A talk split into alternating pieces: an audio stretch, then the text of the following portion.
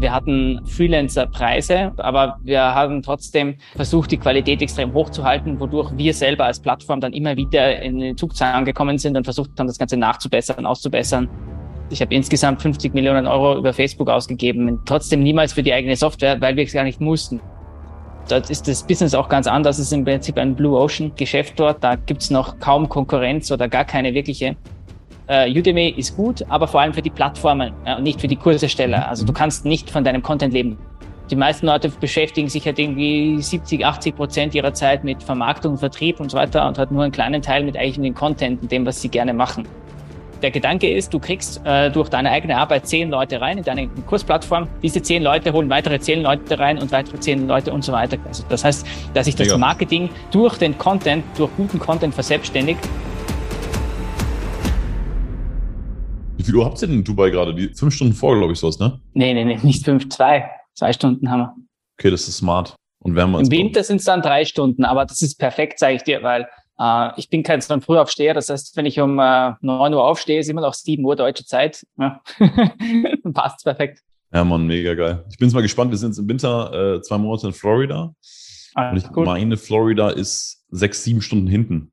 Also wenn du quasi dort um sieben aufstehst, ist halt in Deutschland schon eins. Ja, ich mag die USA sehr gerne. Ich habe auch äh, sechs Monate in San Francisco gewohnt, aber das nervt mich extrem, diese, weil du hast irgendwie das, wenn du Kunden in Deutschland hast oder halt Mitarbeiter und was weiß ich, du stehst auf und hast einen E-Mail-Eingang ja. voller Sachen quasi, was du zu tun hast und du rennst den ganzen Tag nur hinterher und am Abend quasi, ja, dann hast du halt irgendwie frei, aber da musst du das Ganze noch irgendwie abarbeiten und irgendwie fühlst du dich dann nicht so entspannt. Es ist immer besser, mit so einem Headstart in den Tag zu starten, wo du sagst, ich habe eigentlich schon alles erledigt und naja. Ja. Da wollte ich sowieso mit dir drüber sprechen, ähm, weil ich habe mal so ein bisschen deine Sachen mir auch angeschaut. Und was, was ich bei dir super spannend fand, ist so ein bisschen deine, deine Background-Story. Ich finde ja meistens LinkedIn-Profile relativ langweilig, weil die irgendwie so Standard sind. Und äh, bei dir kommt irgendwie so richtig was durch. Äh, du hast da ja Softwareentwicklung studiert, glaube ich, ne? Oder ist das so eine, wie so eine Art Schule? Also ja, ich, äh, in Österreich kannst du, nachdem du die Grundschule erledigt hast, also wenn du 14 Jahre alt bist, dich entscheiden im Prinzip, was machst du dann? Und dann gibt es halt die klassischen Optionen, Gymnasium, ja, höhere Schule und sowas. Äh, und wir, ich habe etwas gewählt, das nennt sich höhere technische Schule in dem Sinn. Und diese, diese Schule, da habe ich äh, die Spezialisierung Programmieren gewählt. Das heißt, ich habe irgendwie von 14 bis 19 Programmierausbildung gehabt mhm. äh, oder von 15 bis 19 so in die Richtung und habe dort halt Programmieren, Datenbanken, verschiedene Programmiersprachen und sowas gehabt. Das heißt, ich bin eigentlich als fertiger Programmierer mit 19 da rausgekommen. Crazy. Und viele von meinen Kollegen haben dann auch einfach als Programmierer gearbeitet. Mhm. Und ich habe aber danach äh, Volkswirtschaft studiert. Also ich habe Economics studiert ähm, eigentlich ganz was anderes, hat mit Technik da gar nichts zu tun. Aber trotzdem habe ich nebenbei halt Studium im Prinzip finanziert, dass ich als Programmierer gearbeitet habe, so kleine Projekte gemacht habe. Äh, ja, daher kommt der Programmierhintergrund. Aber streng genommen habe ich es jetzt nicht an der Uni studiert, aber das ist eigentlich äquivalent zu einer Uni-Ausbildung. Aber es ist ja, ist ja extrem krass, dass du irgendwie mit 14 fünf Jahre lang programmierst. Ja. War das wirklich wie so eine Berufsausbildung letztendlich oder, oder was, was würdest du sagen, was hast du da so für ja. dich mitgenommen? Ja, also im Prinzip, das ist eine Berufsausbildung mit dem Ziel, dass du danach als Programmierer arbeitest. Ja, ist eigentlich eine mega coole Sache, die es da gibt in Österreich. Diese, also diese spezialisierten höheren Ausbildungen. Es gibt ja das Gleiche auch für Maschinenbauer, Wirtschaftsingenieure mhm. und so weiter. Also es gibt ja verschiedene, verschiedene Sparten. Ich habe halt IT gewählt. Das ist schon eine coole Sache. Es ist auch, wenn du jetzt irgendwo woanders einen Bachelor machst in Software Engineering, dann hast du ungefähr das gleiche Level. Mhm. Mhm.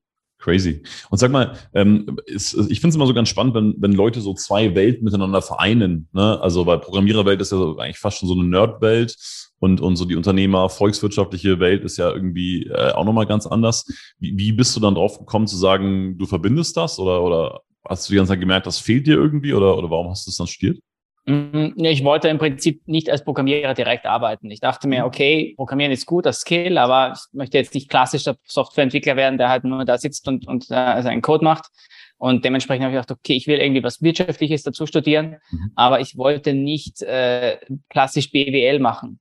Also das fand ich dann im Prinzip zu allgemein, weil irgendwie BWL, da hast du, das machen halt so viele nichts gegen BWL, also ist auch äh, super Sache und nur war nichts für mich. Ich wollte irgendwie was Spezifischeres machen und Economics, ähm, also Volkswirtschaft auf Deutsch, Englisch halt Economics, ist etwas, was sehr mathematisch ist im Endeffekt. Du hast viele mhm. statistischen Statistiken und so rechnest halt aus quasi die Inflationsraten und solche Sachen quasi, wie, was da wirklich dahinter steckt und wie man das genau berechnet und solche Sachen.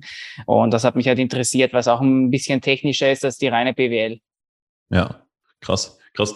Und das heißt, hast du damals auch schon ein Ziel, wo du irgendwie sagst, da möchte ich beruflich hin? Oder hast du gesagt, okay, jetzt studiere ich einfach mal und, und lerne einfach mal und, und bist so ein bisschen ins, ins Blau hineingestartet?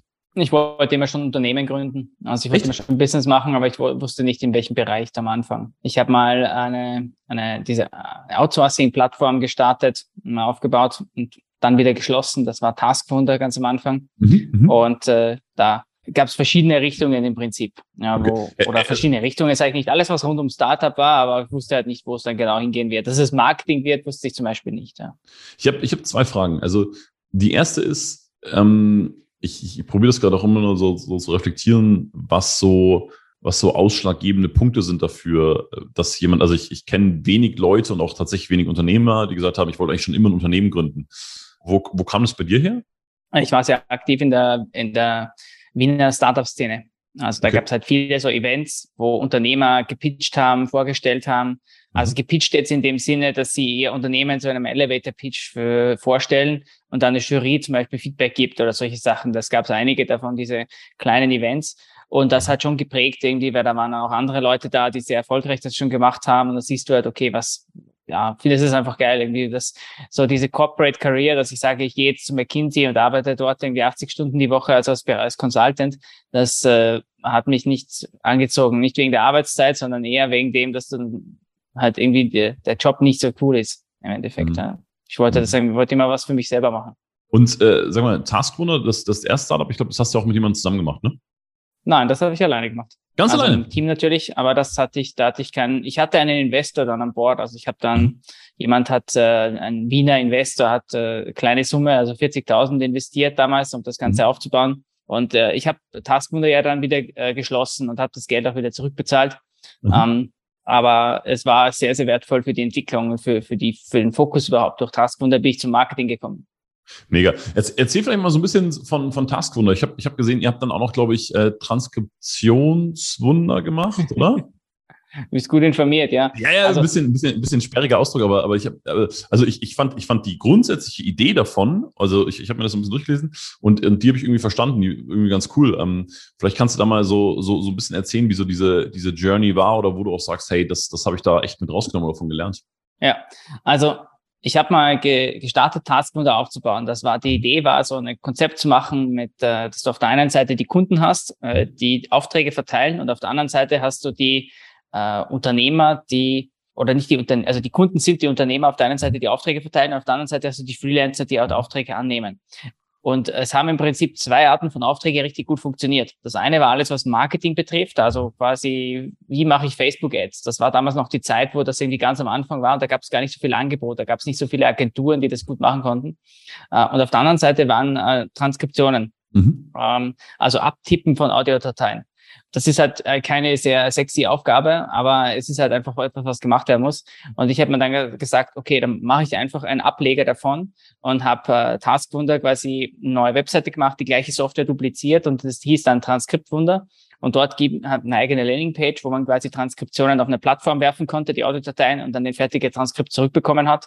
Und ähm, das lief auch ganz gut. Also wir hatten dann irgendwie zu den besten Zeiten, glaube ich, irgendwie 35 bis 40 Transkriptionisten, die da halt als Freelancer dafür gearbeitet haben und so. Mega. Ähm, ein ganz, ein ganz gutes Volumen an Audiodateien abgearbeitet haben. Aber die Marge ist halt minimal und äh, es ist auch nicht so spannend. Also irgendwann habe ich den Teil dann verkauft, habe den abgegeben, mich auf Taskfunder konzentriert und später habe ich dann Taskfunder selber aber auch wieder äh, also geschlossen einfach. Ich habe dann entschieden, also wir haben das strategisch bisschen falsch gemacht. Wir hatten auf der einen Seite Freelancer-Preise und äh, mhm. günstige Preise im Prinzip, aber wir haben trotzdem versucht, die Qualität extrem hoch zu halten, wodurch wir selber als Plattform dann immer wieder in den Zugzahn gekommen sind und versucht haben, das Ganze nachzubessern, auszubessern ähm, und, und für die Qualität zu sorgen. Also quasi Freelancer-Preise und Agenturleistung und das hat dann halt nicht geklappt. Beziehungsweise habe ich irgendwann mal gesagt, so, es reicht, ich arbeite hier irgendwie gefühlte 26 Stunden am Tag mhm. und es kommt aber nichts dabei raus. Und trotzdem habe ich gemerkt, dass viele Leute zu mir gekommen sind. Das war auch die Zeit, wo viele Online-Marketer zu mir gekommen sind und gesagt haben, kannst du nicht Facebook-Marketing machen? Ich habe gehört, du kannst das. Und ich habe dann irgendwie ein paar so Facebook-Projekte angenommen und irgendwann habe ich dann mehr Facebook-Marketing gemacht und mehr so als Agentur, als One-Man-Show gearbeitet, als ich überhaupt in der Plattform gemacht habe.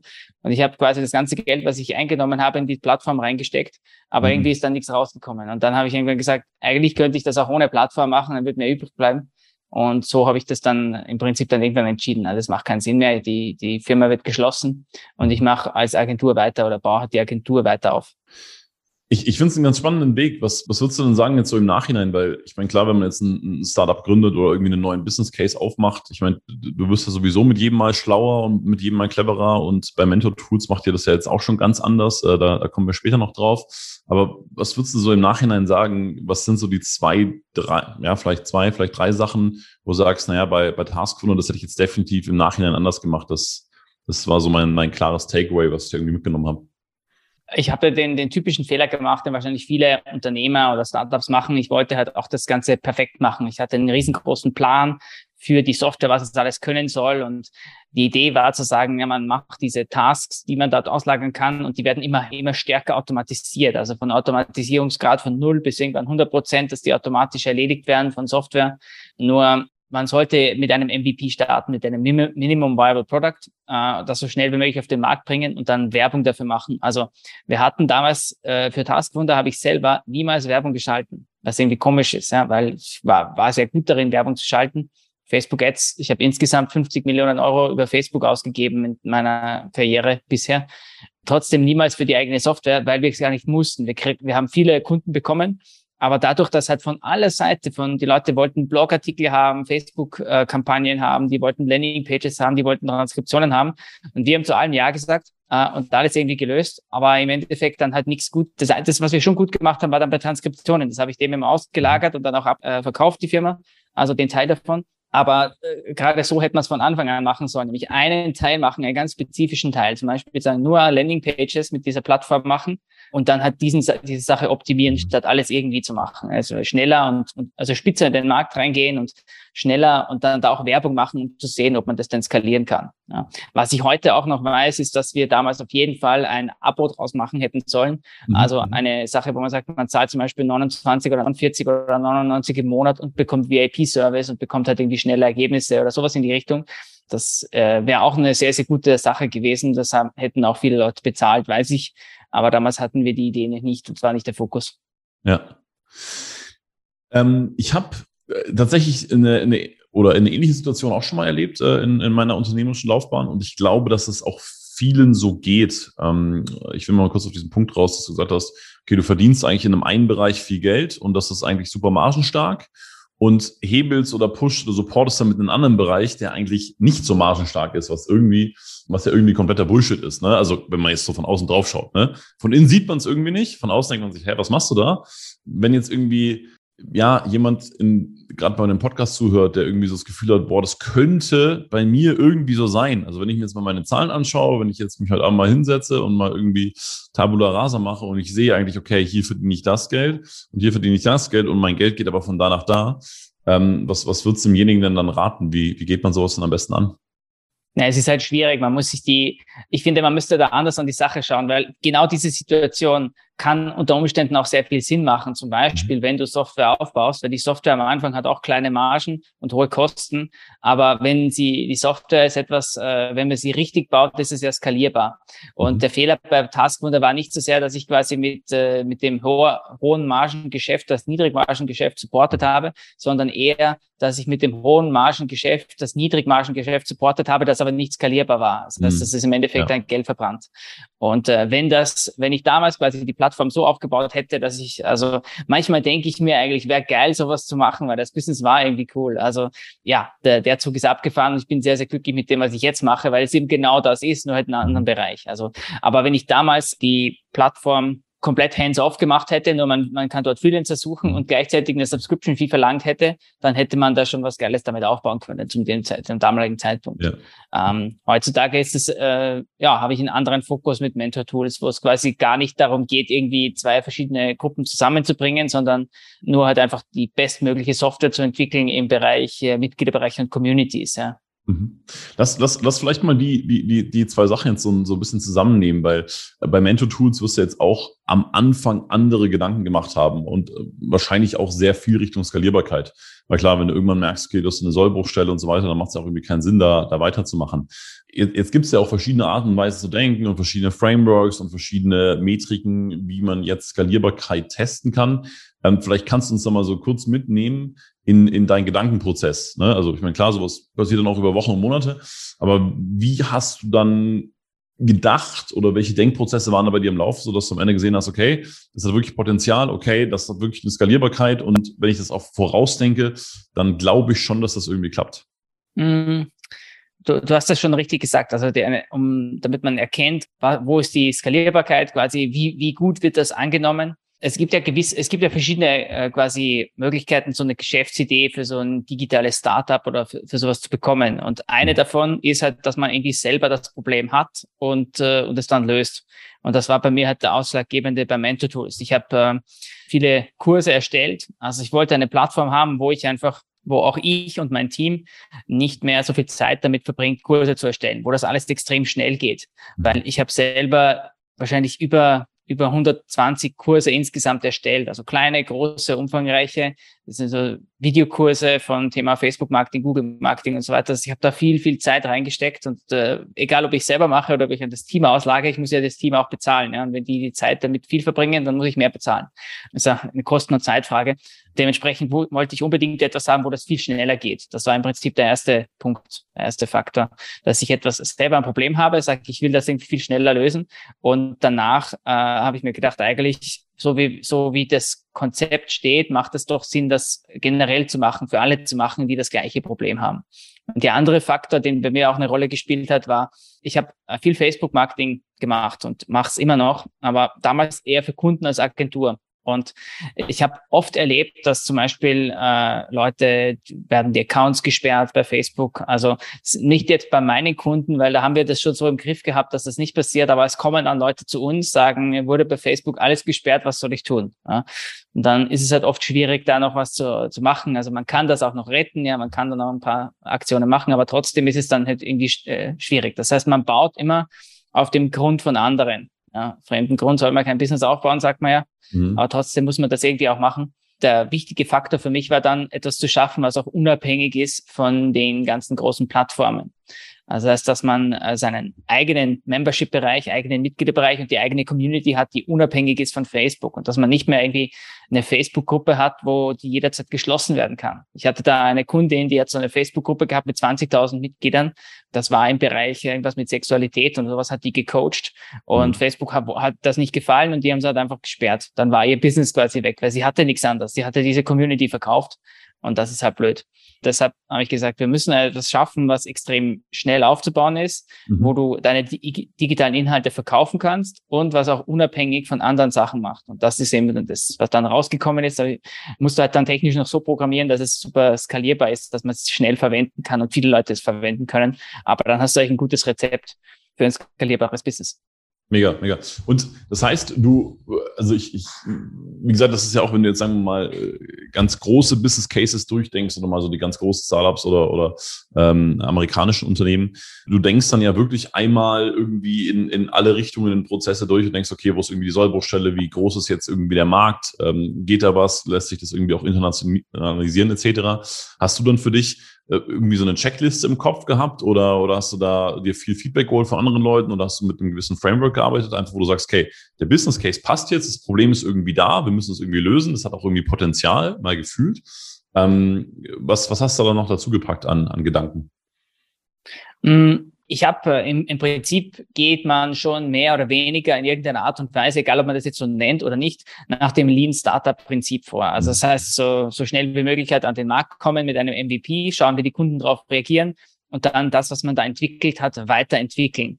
Eine Sache, die eben ja, ganz gut ankommt, ist, wenn man zum Beispiel, wenn, wenn man Software macht mhm. oder egal, was man äh, einführt in den Markt, ist, man entwickelt irgendeine Art und Weise von Content dazu, sei es ein Kurs oder ein Workshop, den man online oder offline hält und verkauft den erstmal. Also wir haben da jetzt auch einen Kunden oder nicht nur einen, also aber einen Paradekunden, der das sehr, gut umgesetzt hat, also wie man seine äh, Krypto-Inhalte, Krypto-Keys und so weiter, Wallets, aber auch andere Inhalte absichert, falls man irgendwann mal sterben sollte. Ja, jeder von uns wird das leider tun, aber ähm, trotzdem quasi machen sich die wenigsten Leute Gedanken drüber.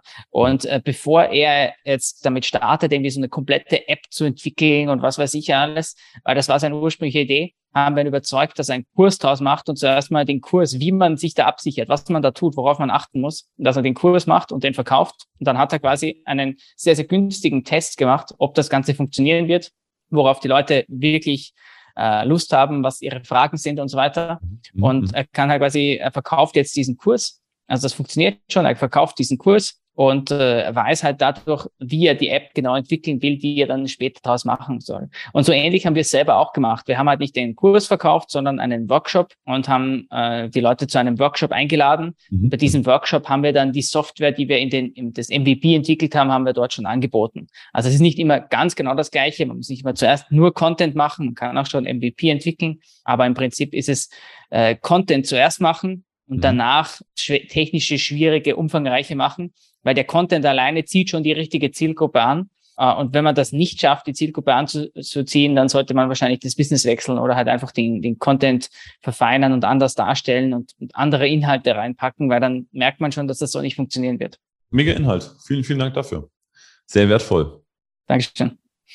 Ich, ich habe mir noch eine Sache aufgeschrieben. Ähm, ich ich habe mich gefragt, inwieweit dich das geprägt hat, auch jetzt was Mentor-Tools angeht. Du hast ja eine Zeit lang, ich glaube anderthalb Jahre sowas in, in äh, äh ich, ich glaube Phoenix verbracht oder Arizona? Äh, nein, San Francisco direkt. War das nicht San Francisco? Ja. Okay, du hast da als Analyst gearbeitet, ne? Und unter anderem auch für die Golden State Warriors, wenn mich nicht alles täuscht.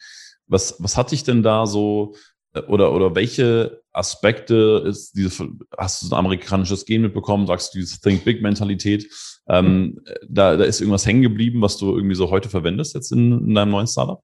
Also das ist eine super Frage. Ich an sich schon, weil mh, hm, ich habe so oft die Erfahrung gemacht, dass er wirklich, also Leute in, im deutschsprachigen Raum, Deutsch, Deutschland, Österreich, Schweiz, diese Mentalität haben, die haben auch wirklich gute Ideen und wirklich viel Wissen und glauben selbst nicht dran. Ich habe ab selber das auch gehabt. Ich habe jahrelang quasi Facebook-Marketing gemacht, aber ich habe immer gesagt, ich bin doch kein Experte drin. Ja, ich mache das ja nur seit drei Jahren, aber ich bin ja kein Experte. Ja. Mhm. Und äh, äh, diese, diese Philosophie haben die Amerikaner halt nicht. Also die bieten ihre, ihr Wissen an und so weiter, was halt bei uns immer ähm, nicht ganz so äh, nicht ganz so schnell passiert. Äh, auch die Sache, ich meine, ich bin in die USA gegangen direkt nachdem mein erstes Startup, äh, ich will nicht sagen äh, gescheitert ist, sondern ich habe es geschlossen, weil ich keine Lust mehr hatte. Das war äh, mhm. noch eine Sache, die ich vor Tatskunder gemacht habe. Äh, da ging es um virtuelle Assistenz, da habe ich so eine Firma aufgebaut für virtuelle Assistenz. Und das habe ich geschlossen, bin dann in die USA gegangen und habe mir gedacht, okay, ich suche mir mal dort einen Job. Äh, also so für, für eine Zeit, um einfach in San Francisco zu lernen, als Startup, Startup-Hauptstadt, wie man so ein Startup aufbaut. Und äh, wollte einfach mal aber ich, das Ziel war ein Job. Und die Amerikaner haben mich so gefragt, okay, uh, Jacob, so what are you doing now? Und uh, mhm. ich habe gesagt, ja, ich suche einen Job. Uh, no, no, sie, sie haben gesagt, which, which company are you doing now? Also für die war das irgendwie klar, du bist Unternehmer, das ist das erste Unternehmen geschlossen, was machst du als das nächstes Unternehmen? Mhm. Wenn du das in Deutschland haben würdest oder in Österreich genauso, du hast das Unternehmer, das hast das Unternehmen geschlossen, naja, dann musst du dir einen, einen, Job suchen, weil anscheinend taugst du ja nichts als Unternehmer. Die Amerikaner sind da halt viel, viel besser in dem Sinn. Also das muss man schon sagen. Es gibt auch viele Dinge, wo sie schlechter sind, aber in diesen Mindset-Sachen haben sie schon ein ganz anderes Mindset. Also wenn du eine Firma schließt, okay, was machst du als nächstes? Zack, zack, mhm. weiter geht's. Und das fand ich irgendwie schon cool. Das fand ich inspirierend. Ja. Ich mhm. habe auch so eine lustige Story. Ich bin in die USA gekommen und in so einer Busstation äh, gestanden und gewartet irgendwie. Und da kam jemand her und sagt, hey, how are you doing? Und so. Und ich dachte die ganze Zeit, was will der Typ von mir? Irgendwie so quatscht mich da an und äh, will mir sicher irgendwas aufschwatzen oder ist sehr, sehr skeptisch. Aber der wollte irgendwie nichts, der wollte nur reden. Also wir standen halt beide da und ihm war langweilig, jetzt hat er einfach gesprochen. Und ich sag mal, sowas passiert ja vielleicht in Deutschland, in Österreich weniger oft, ja, dass dich einfach Leute anquatschen, mit dir reden, ohne dass sie irgendwas wollen. Das Safe. war auch die amerikanische Mentalität. Sag mal, du, du, du lebst jetzt in Dubai. Würdest du noch mal in, im Dachraum leben wollen? Ja, also mhm. Dach, ich, ich bin kein äh, so ein Pessimist, was zum Beispiel Europa angeht oder so. Manche sagen halt hier, hier geht alles den Bach runter und du musst abhauen oder so. sehe ich gar nicht so. Ähm, ich wollte einfach nur, weil ich in Moskau gelebt habe, dann in San Francisco, dann in Wien wieder, dann in Dubai. Ich war halt immer sehr viel unterwegs und wir mhm. sind auch jetzt im Prinzip, wenn wir in Dubai leben, so ich fünf Monate im Jahr unterwegs. Also wir sind halt nicht die ganze Zeit nur in Dubai, sondern viel unterwegs. Und äh, ich bin kein Pessimist über den Dachraum. Ich sind, da ist immer noch sehr viele Sachen, die gut laufen und äh, die, die eine gute Lebensqualität äh, bringen und was, was der Staat auch ganz gut macht.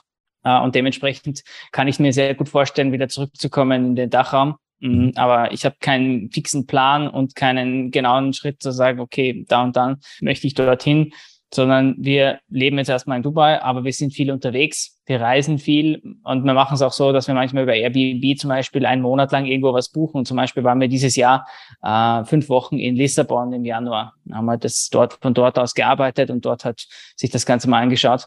War mal was anderes, ja. Ich, ich habe tatsächlich sogar äh, gelesen, ich weiß gar nicht, mit wem ich darüber gesprochen habe, ähm, dass, dass Lissabon irgendwie der the best place oder the best greatest place ist for uh, digital nomads. Ist das so? Oder was ist so von dort mitgenommen? Ja, ich war dort auch in Coworking Spaces, mhm. also dass man einfach äh, ja, bezahlt und halt dort von so einem Coworking Space aus arbeiten kann. Ähm, das war schon cool, da haben wir ganz gute Leute kennengelernt, lustigerweise viele Deutsche, ja. Also mhm. äh, ähm, was ja gut auch weniger überraschend ist dann. Ich meine, ist halt ein großes Land in Europa und viele mhm. digitale Nomaden gibt's hier.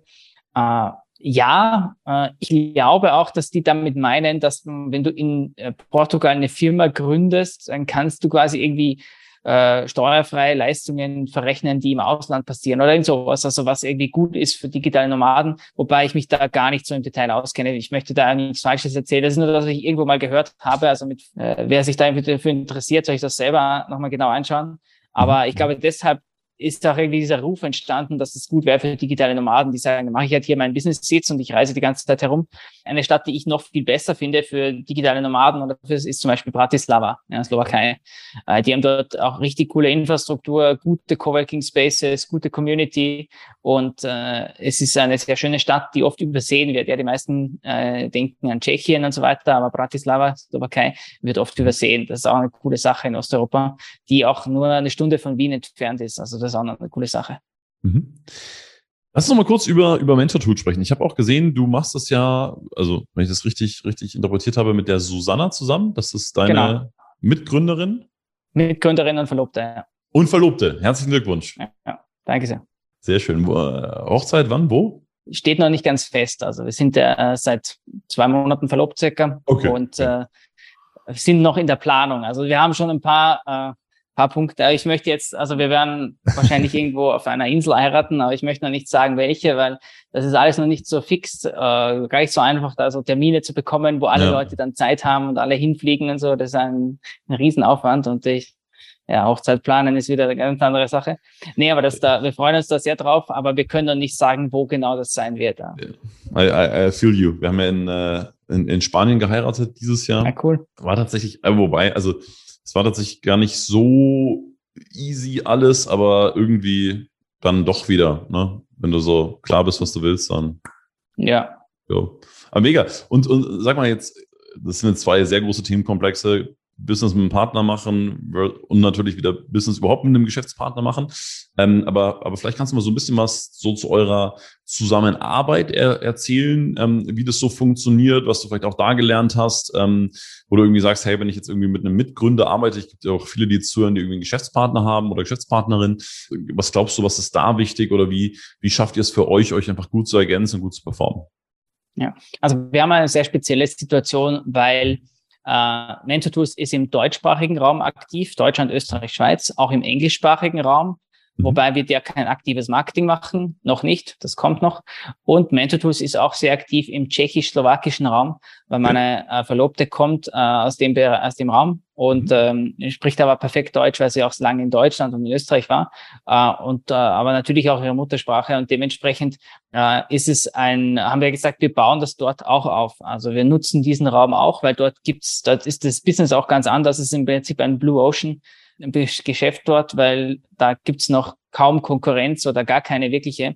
Äh, und die, die einen Mitgliederbereich oder eine Online-Community-Software nutzen, die nutzen irgendwelche amerikanischen, äh, die halt überhaupt nicht in der lokalen Sprache verfügbar sind. Das heißt viele Nachteile. Und wir mhm. kommen da jetzt rein und bieten halt eine lokal angepasste Lösung. Bei MentorTools kannst du problemlos in verschiedenen Sprachen einstellen. Mega. Was auch ein Vorteil ist. Das heißt, du kannst halt mit einem Schlag halt äh, Slowakisch, Tschechisch und so weiter, aber auch Englisch, Spanisch und solche Sachen kann man relativ leicht äh, hinzufügen.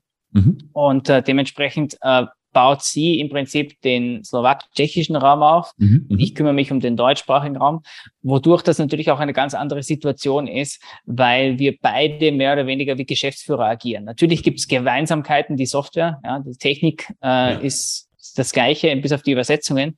Aber die Marketingstrategie ist äh, sehr unterschiedlich, weil das eine in Deutschland gibt halt ganz andere Anforderungen als zum Beispiel in einem Raum, wo es wirklich noch keine Konkurrenz gibt, wo es noch keine anderen Anbieter gibt, wo auch die Leute selber im Kopf noch nicht so weit sind in dem Sinn, dass man viele Dinge, die man zum Beispiel im deutschsprachigen Raum voraussetzt. Also man setzt dir zum Beispiel auch voraus, dass Leute äh, wissen, was ein Premium-Coach ist oder was Coaching, Online-Coaching genau bedeutet, mhm. während das im slowakisch-tschechischen Raum bei vielen noch gar nicht so ein Begriff ist. Die können damit noch nichts anfangen. Es gibt natürlich Coaches, aber halt nicht in der, in der Masse oder und wenn es welche gibt, dann die Coaches verstehen sich eher als Offline-Leute, die halt mhm. in der Stadt wohnen dort ihren Leuten lokal in ihrer Praxis helfen und nicht halt Online-Coaching anbieten. Das, das Konzept gibt es einfach so in der Art und Weise noch nicht wirklich. Und dementsprechend muss man da natürlich früher ansetzen, wenn man die Software verkaufen will mm, und das auch erklären und Unterstützung anbieten, was wir im deutschsprachigen Raum auch machen, aber ein bisschen anders. Mhm, mhm. Ja, weil es da natürlich auch schon wahnsinnig viel, viel Angebot gibt, so, ne, an, an Unterstützung von, von Coaching etc. Mm, das, das wäre nämlich auch meine nächste Frage gewesen. Mm, letztendlich ich meine, also ihr arbeitet ja auch sehr, sehr intensiv dran in irgendeiner Form. Ähm, und ich finde, ich finde, Vision ist manchmal so ein, so ein sehr sperriges Wort, weil, naja, das umfasst irgendwie viel und alles und so weiter. Aber hast du so eine Idee, wo das hingehen könnte? Und siehst du auch jetzt, also jetzt kennen wir die Marktbegleiter wie Kajabi oder School oder oder oder. Ähm, hast du da auch für dich so einen, sagen wir mal, wenn man es als Gamer anschaut, so einen USP, wo du sagst, okay, ich kann mir wirklich vorstellen, Mentor Tools wird so und so groß, aus genau diesem Grund? Ja, ja, klar, ich habe eine sehr klare Vision dafür. Und mhm. zwar, da möchte ich kurz ausholen, nämlich, mhm. sagen wir mal so, diese ganze E-Learning, Online-Schulungen, Mitgliederbereiche. Das hat im Prinzip damit begonnen, dass Universitäten äh, ihre Curricula online gestellt haben. Das war so Coursera und sowas in die Richtung. Also das, das war, die, die, die Vortragenden waren Universitätsprofessoren, die Zielgruppe waren Studenten. Mhm. Ähm, hat auch ganz gut funktioniert, aber war halt sehr limitiert. Dann gab es die nächste Generation, das waren so äh, Udemy zum Beispiel, Beispiel äh, Plattformen, wo jeder, der wollte, seinen Content hochladen konnte auf eine Plattform und dort seine Kurse verkaufen konnte. Mhm. Ähm, äh, der Vorteil davon ist, dass du halt dich gar nicht wirklich ums Marketing kümmern musstest, Wobei das heutzutage nicht mehr der Fall ist, weil da gibt es so viel Angebot, dass die Preise so im Keller sind. Da kostet halt ein hochwertiger Kurs, wo wirklich viel drinsteckt, irgendwie 10 Euro dort. Äh, mhm. und du kriegst selber nur einen kleinen Teil davon, wenn die Plattform das verkauft. Das heißt, du kannst nicht davon leben, außer du bist bei den Top 0,1 Prozent, mhm. äh, die aber ständig viel Content machen und extrem viel daran äh, reinstecken, reinstecken und die viel mehr verdienen könnten, wenn sie das Ganze selber machen würden. Also das heißt, äh, Udemy ist gut, aber vor allem für die Plattformen ja, und nicht für die Kursersteller. Also du mhm. kannst nicht davon leben, wenn du von deinem Content leben willst, wenn du Coach sein willst und, oder, oder ein Abo-Business aufbauen willst. Mhm. Dann die nächste Generation waren im Prinzip so Plattformen wie zum Beispiel Kajabi, wo du selber digitale Inhalte erstellst mit deiner eigenen Marke, deiner eigenen Brand, keine Konkurrenz, aber du musst dich halt hundertprozentig um das Marketing kümmern. Also der Vorteil davon ist, du kannst natürlich höhere Preise aufrufen. Äh, der Nachteil davon ist, du musst dich halt sehr intensiv mit Landingpages, Upsells, Funnels und so weiter beschäftigen, was für unser eins, also für alle, die aus dem Online-Marketing kommen oder halt einfach einen technischen Background haben, als kein großes Problem ist. Aber. Selbst für uns ist es auch natürlich eine, ein Zeitfaktor. Sagt ja, ich meine, die, die meisten Leute beschäftigen sich halt irgendwie 70, 80 Prozent ihrer Zeit mit Vermarktung, Vertrieb und so weiter und halt nur einen kleinen Teil mit eigentlich dem Content und dem, was sie gerne machen.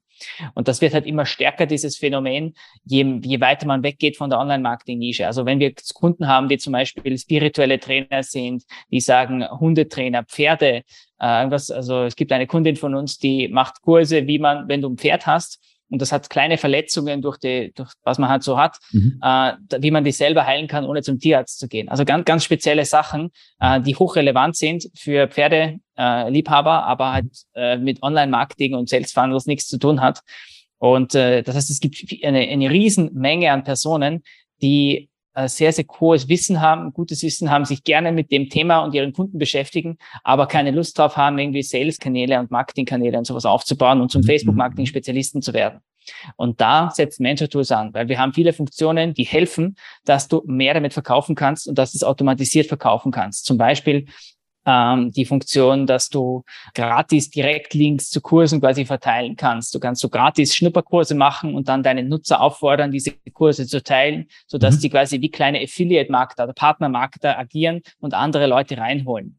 Und diese Sachen bauen wir gerade im Moment massiv aus, also dass man wirklich äh, die Kunden incentivieren kann, einerseits über die Community, die es bei uns gibt, diese Community-Funktion spielt eine starke Rolle, andererseits durch den Aufbau der Kursplattform selbst, äh, der Gedanke ist, du kriegst äh, durch deine eigene Arbeit zehn Leute rein in deine Kursplattform und diese zehn Leute holen weitere zehn Leute rein und weitere zehn Leute und so weiter. Also das heißt, dass sich das Mega. Marketing durch den Content, durch guten Content verselbstständigt und du kein Marketing-Spezialist sein musst, sondern du musst einfach nur richtig gut in dem sein, was du gerne tust. Also da, du musst natürlich ein Profi sein und ein Experte sein in deinem Content, was du mitbringst aber du musst kein Marketing-Spezialist sein und kannst mit Mentor trotzdem Geld verdienen und halt mit von deiner Leidenschaft und deinem Online-Business leben. Mega, mega. Ja, löst auch einen riesen Pain, weil, ne? Also du, du brauchst ja so oder so eigentlich eine Agentur, du brauchst einen Festangestellten, wenn du irgendwie Marketing einigermaßen professionell betreiben willst. Und wenn du sagst, hey, schau mal, ich kann dir eigentlich relativ leicht einen Link generieren, den kannst du irgendwie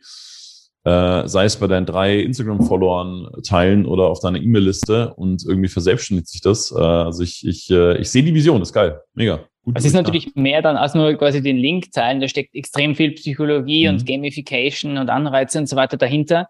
Aber das ist eben das, wo wir unsere Stärke nutzen, weil wir aus dem Marketing kommen und quasi so einen Layer drüber, also einen Bereich äh, über die Kursplattform bauen, mit dem man selber äh, als Kursersteller sich weniger um das Ding kümmern muss. Ja, immer diese Abstraktion quasi ist da. Das heißt, du musst einfach de, das erstellen, unsere vorgegebene Gamification-Tools verwenden und äh, die Kunden werden dann deinen Kurs weiterempfehlen. Mega. Stark. Also ich, ich, ich, bin total gespannt, wie, das, äh, wie sich das weiterentwickelt. Wir werden natürlich auch alle Infos zu Mentor-Tools unten in den, in den Shownotes etc. verlinken. Ähm, du hast auch vorher gesagt, ähm, für alle, die es mal ausprobieren wollen, seid ihr momentan ähm, eh ganz gut unterwegs und habt, glaube ich, sogar noch eine, eine Einrichtung dabei. Ne?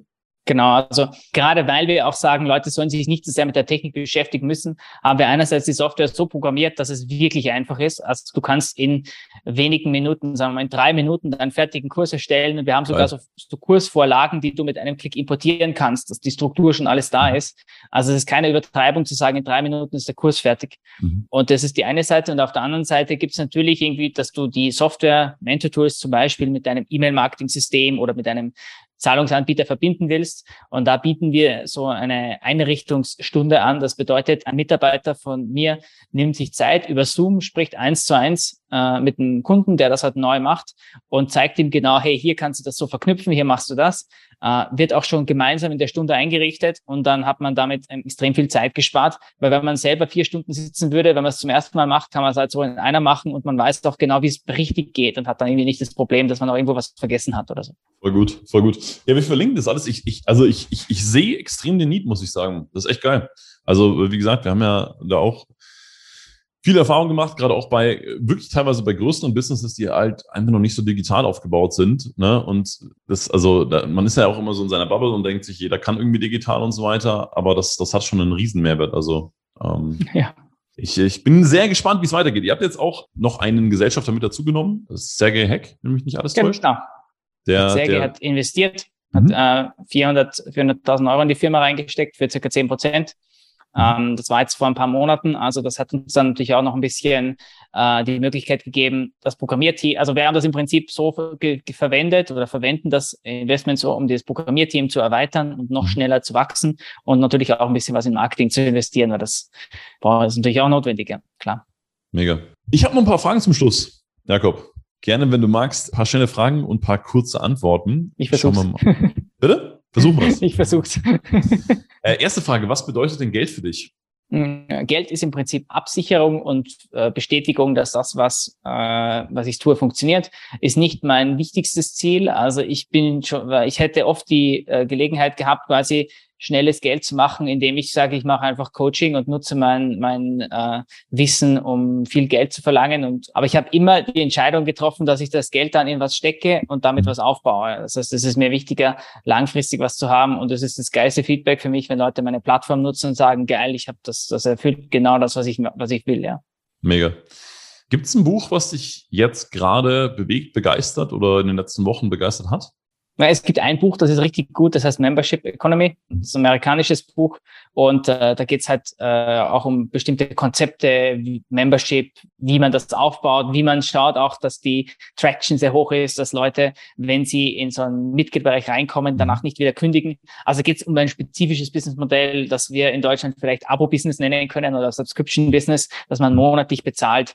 Äh, nicht jedes Online-Business muss monatlich bezahlt werden, aber das ist halt ein spezifisches Geschäftsmodell, das ich äh, extrem cool finde und das ich auch vielen unseren Kunden empfehle und auch unsere Kunden unterstütze, die selber sowas umsetzen können. Das hat mich sehr inspiriert. Ja. Gibt's eine Sache, und ich, ich, ich ramme es immer so, weil es natürlich alles gut, wie es ist. Und ich glaube, ähm, letztendlich ist man an einem Punkt, in dem man ist, weil man die Sachen und Fehler etc. gemacht hat. Gibt's nichtsdestotrotz so eine Sache, die dir einfällt, unternehmerisch, die du im Nachhinein vielleicht lieber anders gemacht hättest? Hm, in meiner ersten Firma habe ich schon im Prinzip wie ein Verrückter quasi 16 Stunden am Tag gearbeitet, drei Jahre lang. Und ich denke mir, ich hätte eigentlich das gleiche Ergebnis. Also ich bereue nicht, dass ich das gemacht habe, die Firma. Ich habe da noch enorm wertvolle Kontakte gewonnen und viel gelernt. Mhm. Aber ich hätte das Ganze auch äh, schneller und effizienter machen können, wenn ich mehr auf, auf Advice, auf, auf Ratschläge im Prinzip gehört hätte. Ich dachte damals am Anfang, ich weiß alles besser und ich kann das mhm. äh, und hätte mir im Prinzip viel erspart, wenn, wenn ich das anders gemacht hätte. Also ich war ein bisschen beratungsresistent und das mhm. bin ich jetzt hoffentlich nicht mehr. Cool, cool cooles Learning. Gibt es äh, eine Sache, die du für guten Schlaf tust? Für guten Schlaf? Mhm. Ähm, Gute Frage. Was, also ich habe eigentlich immer sehr guten Schlaf. nee, ich weiß, was du meinst. Also mit der Frage, ja, ich meine, wenn man gewisse Prinzipien hat im Leben, dass man sagt, äh, ich, äh, ich biete jetzt quasi nichts an, was ich nicht halten kann. Ich schaue immer, dass die, die Qualität richtig gut ist. Dann kann man auch äh, sehr gut damit mit um, umgehen mit dem Ganzen. Also äh, ich, ich habe einen hohen äh, Qualitätsanspruch für meine Software und für das, was ich mache.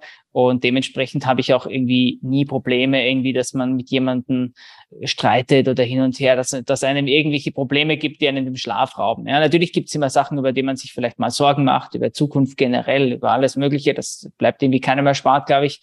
Aber ich glaube, wenn man, wenn man hier wirklich solide vorgeht und sagt, Qualität ist mir wichtig und ich, ist mir wichtig, dass das, was ich anbiete, wirklich das Problem löst und gut ist und die Leute happy sind damit, dann überwiegt halt immer das enorm positive Feedback und dann kann man auch gut schlafen. Super schön. Resoniert, resoniert sehr mit mir. Letzte Frage, lieber Jakob. Ähm, ich habe mit meiner, meiner Frau eine Vision, wir wollen beide mindestens 125 werden und das beide sehr gesund und sehr glücklich. Und ähm, deswegen gibt es vielleicht eine Sache, wo du sagst, die mache ich heute schon für ein gesundes, langes Leben, wo du sagst, da weißt du schon, da zahlst du irgendwie long-term drauf ein? Sehr, äh, sehr coole Vision übrigens. Ähm, ja, also ich habe früher sehr viel Sport gemacht. Ich war in einem Leichtathletikverein, habe äh, neunmal die Woche trainiert, hatte einen Trainer. Ich war äh, im Laufen tätig, also so 1500 und 3000 Meter Lauf. Das mache ich jetzt natürlich nicht mehr so intensiv, aber ich gehe immer noch regelmäßig joggen, laufen und so weiter. Und ich finde, dass einer der wichtigsten Faktoren, die es wahrscheinlich überhaupt gibt, ist Sport. Also ich bin da voll, voll dafür. Ich glaube, jeder, der keinen Sport macht, der es gibt hunderttausende Bücher über Fitness und Gesundheit und so weiter. Aber ich meine, wenn man jetzt nicht raucht, Sport macht und nicht immer das allerschlimmste Essen isst, quasi nicht jeden Tag McDonalds, dann hat man, glaube ich, schon drei Punkte abgedeckt, die unbedingt notwendig sind und wo es kein Weg dran vorbeigeht. Das es kann mir keiner erzählen, dass man ohne diese drei Punkte lang lebt und, und, und gesund bleibt. Das geht nicht. Jakob, Jacob, wie die, wie die äh, Amerikaner sagen. Äh, tausend Dank war super spannend. Vielen, vielen Dank auch für die Einblicke ähm, in, in deinen Weg, auch in deine äh, jetzige Entwicklung. Ich drücke dir da echt alle Daumen äh, mit Mentor Tools, weil ich finde äh, die Vision mega stark. Ich sehe die Probleme total, äh, die ihr damit löst. Finde auch die, die Work Ethic etc. dahinter äh, sehr, sehr gut. Ähm, und von daher war sehr, sehr bereichernd, ähm, viel gelernt und äh, vielen, vielen Dank dir. Danke sehr. Hat mir Spaß gemacht, dabei zu sein. Vielen Dank fürs Interview.